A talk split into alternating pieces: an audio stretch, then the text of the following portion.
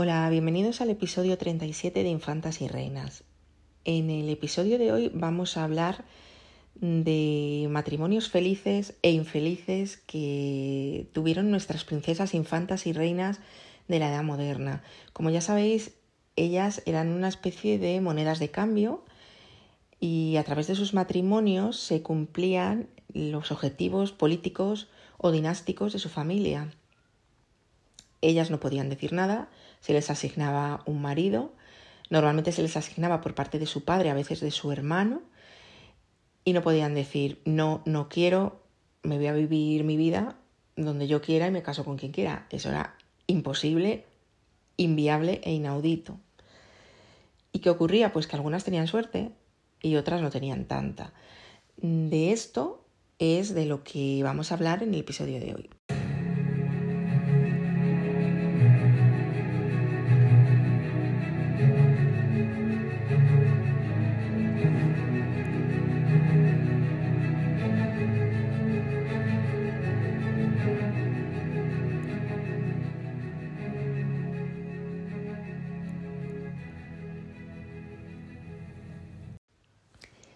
Dentro de los matrimonios reales que se produjeron aquí en, la, en España, entre los reyes de, España, de la Edad Moderna, hubo algunos que fueron matrimonios, mm, lo que llamaríamos matrimonios felices, entre comillas. Por ejemplo, por comentar uno, el de eh, Carlos I de España y su prima, la emperatriz Isabel, un matrimonio que duró unos 13 años, fue un matrimonio feliz, por ejemplo. O hubo otros que a lo mejor no fueron felices como tal, pero fueron matrimonios estables sin grandes problemas, como le ocurrió de alguna manera pues a Mariana de Austria, que se casó con su tío Felipe IV y que lo pilló ya en una época en que estaba muy avejentado, con muchos achaques de salud, ya no era el Felipe IV de antes de su primer matrimonio, y tuvieron unos años de convivencia, bueno, sin sobresaltos, ¿no? Sin embargo, esa primera mujer que tuvo Felipe IV, Isabel de Borbón, sí que sufrió mucho porque ya sabéis que Felipe IV era muy mujeriego, tuvo relaciones con muchísimas mujeres, de hecho, se le estiman una cantidad de bastardos inasumible y yo creo que nunca se sabrá la cifra total. Y esta reina, esta primera reina que tuvo Isabel de Borbón, una princesa francesa, sufrió mucho por esta, por esta situación. Ella además consideraba que el, el conde duque de Olivares, que era el valido de Felipe IV, pues un poco fomentaba estas actividades, quizá para tener al rey entretenido y ser el que manejara los hilos del país.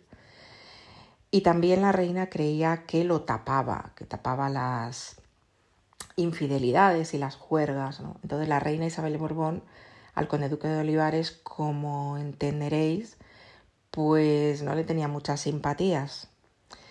Con lo cual veis que fue un rey que tuvo dos mujeres y con dos matrimonios muy diferentes y la única diferencia fue la edad y, lo que trajo consigo la edad, los, los achaques y un Felipe IV bastante avejentado. Más ejemplos, en este caso dos hermanas con un destino muy diferente. Precisamente hablando de Felipe IV, él tuvo dos hijas y un hijo, pero estamos hablando ahora de las, de las infantas. Una fue con su primera mujer y otra con su segunda mujer el, destino matrimonial de estas dos infantas fue muy diferente.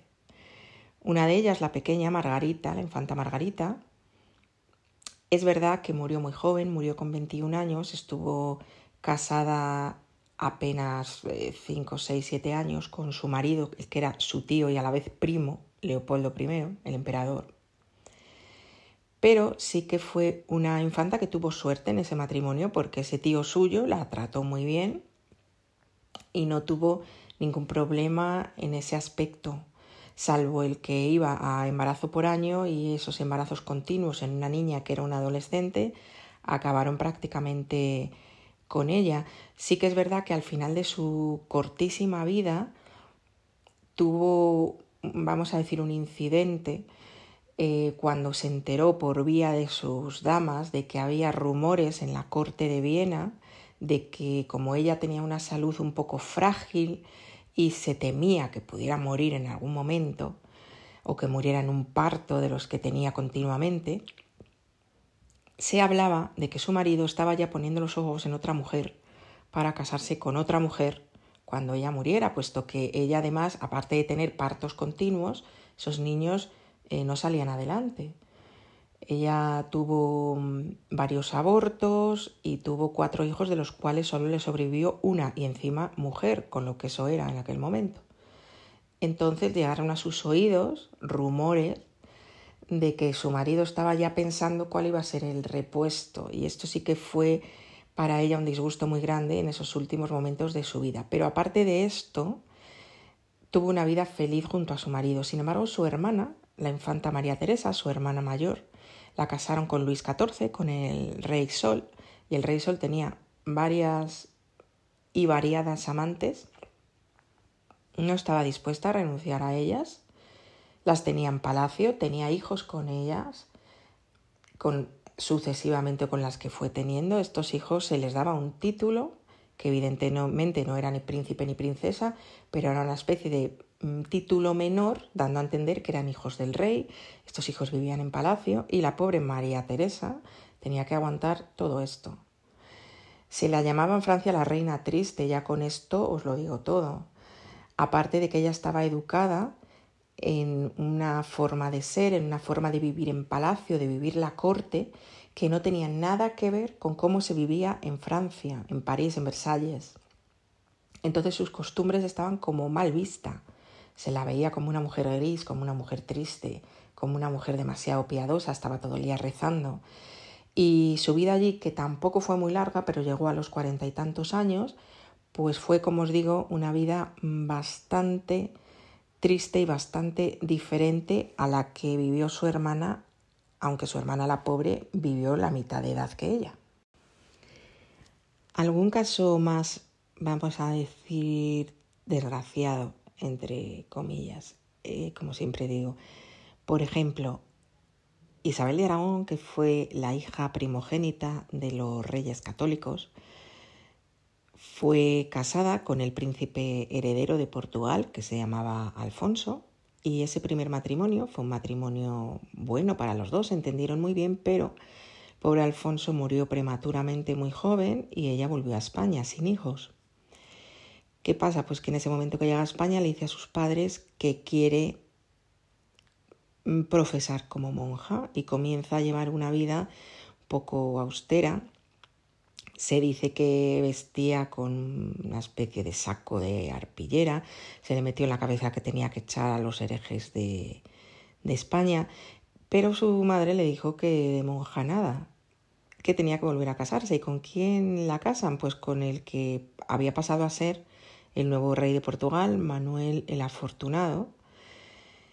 Ella se niega, Hubo sus más y sus menos con sus padres, pero tampoco tenían mucho margen de maniobra. Entonces la vuelven a enviar a Portugal y allí se casa con, con este señor y muere al poco tiempo cuando dio a luz a su único hijo, Miguel de la Paz, un niño que posteriormente viviría muy poquitos años. Fue educado aquí por sus abuelos los reyes católicos. Lo que había ocurrido entre tanto es que el, el heredero de la corona aquí en España, el hijo de los reyes católicos, Juan, había muerto sin descendencia. Como ya a los reyes católicos solo le quedaban hijas, empezaba la sucesión por la mayor, que era Isabel. Entonces recayó en ella la sucesión, pasó a ser la princesa heredera de los reinos de España y por lo tanto ese niño, ese pequeño niño que tuvo y que murió ya en el parto, hubiera sido el heredero tanto de la corona de Castilla y Aragón por parte de su madre como de la corona de Portugal por parte de su padre y hubiera unificado todos los reinos de la península ibérica. Pero este niño duró dos o tres años.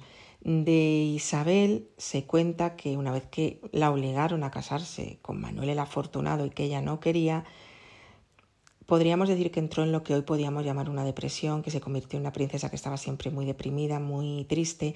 Cuando vino a España con ocasión de la muerte de su hermano y por tanto de proclamarla a ella princesa heredera, los padres se quedaron bastante sorprendidos de ver en qué condiciones estaba, sobre todo condiciones anímicas, básicamente fruto mm, de esta situación que he comentado. Una princesa que tuvo una vida matrimonial muy desdichada fue Leonor de Austria. Leonor era la hermana mayor de Carlos I de España, más conocido como Carlos V, el emperador. La historia de Leonor está íntimamente ligada a la que acabamos de comentar, la de su tía Isabel de Aragón, porque cuando Isabel muere, como hemos comentado antes, sus padres, los reyes católicos, se apresuran a ofrecerle otra hija en matrimonio a, Manuel, un poco en plan repuesto. Bueno, esta se nos ha muerto, aquí tenemos otra. Y casan a su hija María con Manuel. O sea, Manuel se casa con su cuñada. Este matrimonio sí duró más tiempo, tuvo varios hijos, etc. Pero María mm, también fallece en un momento determinado. ¿Y qué es lo que ocurre? Pues que en ese momento Carlos I, el emperador, decide casar a esta hermana, a Leonor de Austria, con Manuel el Afortunado, que este, el pobre ya mm, era viudo por dos veces. Se había casado con una princesa española, después con la hermana de dicha princesa española y ahora se iba a casar con la sobrina de ambas, de sus dos primeras esposas, ya fallecidas. Entonces Leonor acata lo que quiere su hermano y se va a Portugal y se, y se casa con Manuel y se convierte en reina de Portugal. Tuvo dos hijos con él, el primero fue un niño que murió rápidamente y después tuvo una niña, pero Manuel el afortunado finalmente ya se muere él, en vez de quedarse viudo deja viuda a Leonor y Leonor es reclamada por su hermano Carlos I para que vuelva a España y tiene que dejar allí a su hija. Había tenido una hija superviviente con Manuel el Afortunado, se llamaba María, y la tiene que dejar allí porque es princesa de Portugal y no le permiten que se la traiga a España.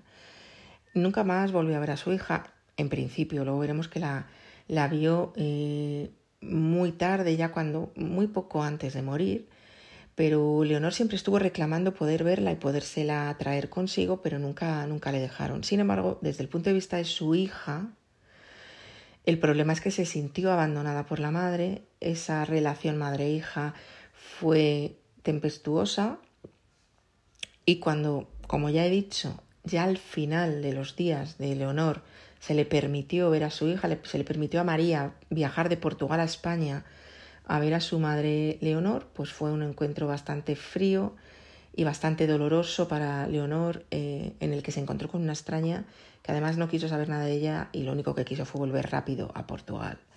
Se cree además que ese disgusto tan grande un poco eh, fomentó el que la débil salud de Leonor empeorara y muriera al poco tiempo. Bueno, pues entonces Leonor, una vez que está viuda, tiene que volver a España porque se lo manda su hermano, que era el jefe de la dinastía, deja a su hija en Portugal y ¿qué se le ocurre a Carlos I? Volverla a casar. ¿Y con quién? Pues nada menos que con Francisco I, rey de Francia y enemigo a ultranza de Carlos y de España, digamos, tradicionalmente. Había habido ahí una serie de circunstancias políticas y bélicas entre los dos países y se firmó un tratado por el cual España iba a devolver a Francia a los dos hijos de Francisco I, porque habían hecho prisioneros a los dos niños o adolescentes, estuvieron prisioneros aquí en España y decidieron Carlos decidió devolverlos a su padre a cambio de que el padre se casara con su hermana Leonor. Leonor no le gustó nada la idea, no quería volver a casarse, pero tuvo que acatar de nuevo y se fue a Francia, donde fue maltratada en la corte, fue maltratada por su marido, fue ninguneada, no le hacía el menor caso. Él tenía su vida, sus amantes, sus historias y Leonor era un poco allí la extranjera y no solo la extranjera, sino un poco la que venía del país enemigo, por mucho que se hubiera firmado la paz y que hubieran devuelto a los hijos de, de Francisco. En fin, lo pasó muy mal eh, a la muerte de Francisco I volvió a España y fue cuando ocurrió el episodio que os he comentado de poder volver a ver a su hija, un episodio muy doloroso y a partir de ahí Leonor ya, como se dice coloquialmente, ya no volvió a, levantar cabeza. Estuvo muy cerca de su hermano eh, Carlos una vez que éste abdicó y, y, murió al poco tiempo. Es una princesa, yo creo que quizá de las más desgraciadas de la, de la realeza hispana. Hemos hablado de unas cuantas que tuvieron matrimonios infelices. Os voy a comentar sobre algunas otras que los tuvieron felices, por variar. Por ejemplo, Margarita de Austria, esposa, única esposa de Felipe III, un matrimonio feliz. Él nunca tuvo otra mujer en su vida, ni antes, ni durante, ni después. No tuvo ningún amante. Se quedó viudo joven y se dedicó a criar a sus hijos y nunca más miró a mujer alguna. Curioso que de este padre saliera un hijo como Felipe IV, al que se le considera hoy en día que quizá tenía una sexoadicción, muy mujeriego y con todo lo que ello comportaba. Por ejemplo, Felipe II estuvo casado en terceras nupcias con Isabel de Valois, también fue un matrimonio feliz, se considera que fue la esposa que él más quiso, Luego se casó con su sobrina Ana de Austria y aunque ese fue un matrimonio porque necesitaba herederos, como fuera, de hecho logró tener el heredero, el heredero perdón, pero también fue un matrimonio, bueno, pues que no tuvo grandes sobresaltos ni tampoco quizá muchos problemas. Otras reinas que hemos tenido en España, ya por ejemplo al final de los Austrias, Carlos II, ahí tuvimos a María Luisa de Orleans, una princesa francesa que bajo ningún concepto quería casarse con nuestro rey el hechizado, a la que hubo que intentar convencer de todas las maneras posibles y que tampoco fue muy feliz en España, echaba mucho de menos Francia. Se le prohibió eh, una serie de costumbres o de, diríamos hoy, hobbies que tenía en la corte francesa y que aquí se veían mal. Eh, aparte no tuvo hijos, eh, eso para una reina era algo tremendo, ¿no? Porque digamos que invalidaba su principal objetivo.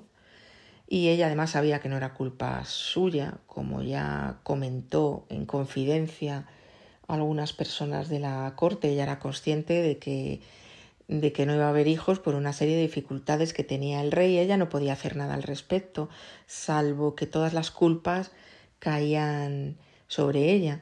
Tampoco fue muy feliz la segunda mujer que tuvo Carlos II, Mariana de, de Neoburgo, pero esta fue un poco más no sé si decir inteligente o intentó que esa situación mm, le sirviera a ella para, para, algo bueno. Tuvo una camarilla de su propio país, una camarilla alemana, que fue muy intrigante y se lo tomó de otra manera, muy distinta, una manera muy distinta a como se la había tomado su predecesora en el trono.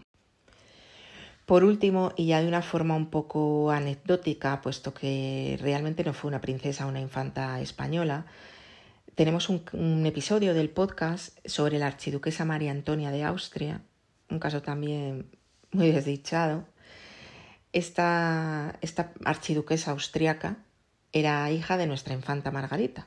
Como se había casado con el emperador austriaco, pues su hija era archiduquesa de Austria.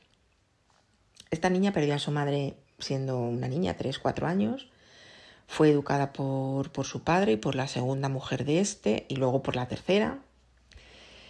Y se le casó, se la casó con un señor que, bueno, lo único que le importaba de ella eran los derechos sucesorios que ella tenía a la corona española. Él quería hacerse con la corona española para sus hijos.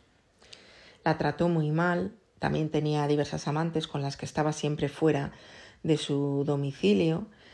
Y, María Antonia, pues finalmente un día se hartó y se fue de, Baviera, que era donde vivían, y se fue, volvió a Viena con su padre y se quedó allí a vivir con él, a pesar de los esfuerzos de su marido porque volviera a su lugar, digamos, de, de residencia. Ella estaba en aquel momento embarazada, mm, no accedió, se quedó en Viena. Ese niño nació en Viena en vez de nacer en Múnich, que era donde de donde era príncipe, era el príncipe lector, su marido. y allí se quedó con su padre y allí murió a los dos meses de este último hijo que, que tuvo. Si queréis saber más sobre la archiduquesa María Antonia y su, yo creo que bastante triste vida, que además fue muy corta, tenemos como, como os digo, un episodio en el podcast. Con esto termino el episodio de hoy. Durante el verano quizá no haya tantos episodios como ha habido durante el curso que teníamos aproximadamente uno cada domingo, pero nos veremos con el ritmo habitual cuando volvamos todos en septiembre.